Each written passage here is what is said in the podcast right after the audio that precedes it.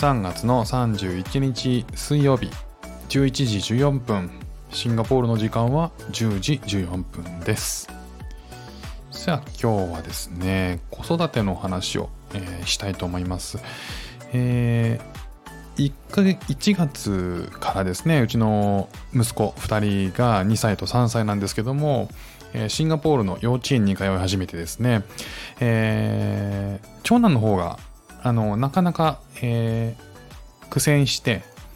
えー、初に初日の登園の時からあのうち園バスを利用してるんですね。あのマンションの敷地内に、えー、幼稚園で契約したあのバスが迎えに来て長男と次男はそれに乗って、えー、幼稚園に行くわけなんですけどもまああのそのバスがね、えー、親がな親なしで、えー、行けるようになったのが2ヶ月後なんですよね。なので最初の2ヶ月間ずっと僕が、えー、付き添いで、えー、バスに乗って一緒に幼稚園に行ってたんですよ。本当はねあの最初の1週間で、えー、慣らし保育というかあの慣らし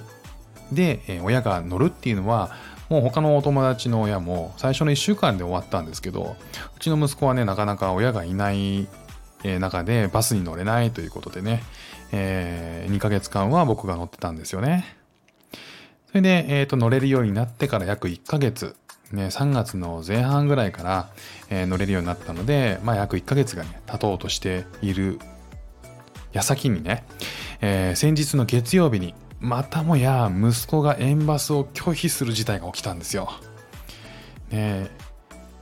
またあの1ヶ月前のあの状況に戻るのかってね、えー、不安になったんですけれども今回はねちょっと理由が違ったんですよね。さやさんはどういう現象だったのかってねちょっとお話ししたいんですけども今回前回はねそのプリスクールに幼稚園にねなれなかった息子が、えー、まあこっちのね先生。言葉も通じませんからね、日本語喋れな、使えなくて、英語と中国語だけなんですよね。で、まあ、友達もね、えー、英語、中国語、どっちかのね、喋、えー、るような友達で、まあ、全くね、すべてのことに慣れてなかったと。環境にも、周囲の友達も先生にも慣れてなかったと。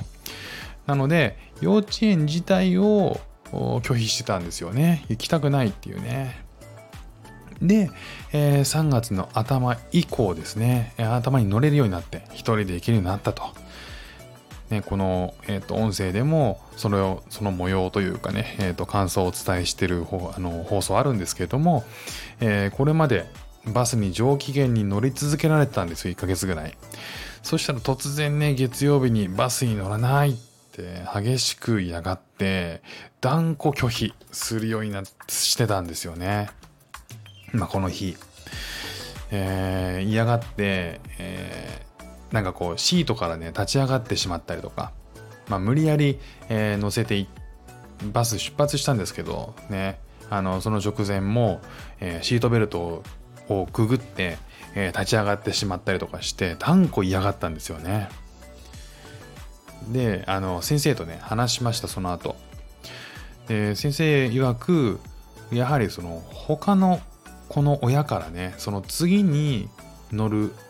お友達がいるんですよ。えうちのマンションを出発して次の、えマンションの敷地内にも行くので、えー、そうするとねそこの親からもまだでまだ来ないんですかってね連絡が入ってたらしいんですよ。ね、なので先生もバスは他の子供もいるからどうしてもねあの難しいと思うんだけどあまり遅くなるようだったら別の手段でえーねえーと、お父さんが送ってくるとかして、えー、一旦ねバスは諦めてもらって、えー、と別の移動手段で来てくださいねと。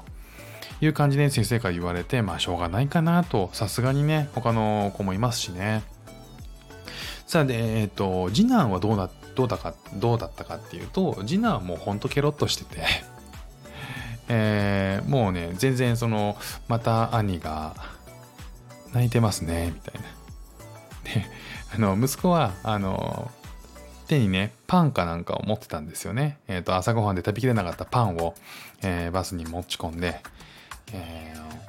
ー、ね、バスあのバスの中で座ってね黙々と食べ始めたんですよね。でアンティっていうおばちゃんがねスクールバスであの、えー、一人ねおばちゃんが添乗員として乗ってるんですけどその息子に対してねねえねえあのにお兄ちゃんにさこっちに来て座んなよ座んなよってねあの君からも言いなよってねあの2歳半の息子に それをねおばちゃん言うわけですよ。ねであの次男は、うん、それを見てそれを聞いてねパンってねあの パンを持って、えー、パンという パンじゃないよってね。あのここに来てって言ってってねおばちゃんから言われたんだけどそれに対する返答がパンっていう もうマイペースな、えー、どっちなんですよ。で、えー、じゃあその息子はえー、その後どうなったかって先生から連絡があった時聞いたんですけども学校に着いたらもう全然ケロッとしていたらしいんですよ。あのバスの中で泣き止んでもう着いた瞬間にはもうケロッとしてたと。でいつも通りだったとで息子がね、えーと、その乗りたくないっていう時に、えー、息子からなんでっていう理由を聞いたら週明けだから学校に行きたくないとだから決してバスが嫌なわけじゃないとそんなことをね言ってたらしいんですよね、僕その時いなかったんですけども、あの、妻の言う言うところではね。で、まあ、あの不思議なのが、なぜそこまで戻るのかっていうことだったんですよね。僕の中で疑問だったのが。あの、1ヶ月前、えー、バスを拒絶してた時の頃の拒絶の仕方なんですよ。もう最高潮に拒絶してた頃のベス,、うん、ベストオブ行きたくないっていう、その行動を取るっていうことが不思議だったんですよ。もうそれを取るってことはもうほんと1ヶ月前の状態に戻っちゃうんじゃないかなっていう。だからね、すごいね、あの心配だったんですよね。で、今回ただ違うなって思ったのは、幼稚園が嫌だとか嫌いとか、バスが嫌いとかではなく、ね、それを本人が否定してるんですよ。で、単に週明けだから行きたくないと。だからバス乗りたくないということらしいんですよね。でも本人はね分かってると思うんですよ行かないっていう選択肢は、えー、これまでの経験上は残念ながらないんだよということはねあのこれまでも拒否してたけど行かなかった日はないのででもそうやって最高潮にダダをこねてみせる。でなんでなんだろうなってね。でも考えてみるとこう思うようにいかないことについて感情的になってしまう。でそれはまあ子供だからそうなると思うんですよ。でそれを抑えきれなくなって大きな拒絶行動を全力で取ってみる。でそれがたまたまそのバスで、えー、ダダをこねた時っていうのがその1ヶ月前の状況と一緒だったっていうだけなのかなっていうふうに、えー、思いました。でそれはもう子供にとってはどうしようもないぐらいその場でとにかく感情に任せて最高潮に切れた状態がそれだったっていう。だから理由は、えー、それぞれ違うんだけどこう客観的にこう見ていると同じような行動に見えたりするっていうことがもしかしたらあるんだろうなっていうことをね感じましたね。でもねあの本人にとっては行かなきゃいけないことが分かってるから実際バスが出発した後はもう冷静になって切り替わったんじゃないかなというふうに思いますね。ね親同士も先生ともあのその時ね明日行かなかったとしたら明日その次の日行かなかったらねどうしようかなどういう風にしようかなってねいろんな散々やり取りを作戦をね練るわけですよ。で練ったわけです。でさあね、えー、その次の日どうなったかケロッとねニコニコでバスに乗ったんですよね。前回は2ヶ月間そうだったんで、もう今回はね1日で終わりました。ね、だから気づいたことってのは同じシーンで同じ嫌がり方をしてるんだけど理由は別にあるっていうこともあるんだなっていうことを、ね、そして、えー、決して過去と同じ嫌がり方の場面であっても過去の理由と、えー、連続性があるっていうことは必ずしも限らないっていうことかな。で今回はその単独で単にま気分が乗らなかったっていうことで、えー、絶頂期の嫌がり方と、同じ仕方行動をしたんだけど決して過去に戻ってしまったわけではないんだなっていうのがね、えーと、安心した、えー、ポイントでした。ほっとしましたね。ねたまたまこの日は同じ行動をしてしまっただけで。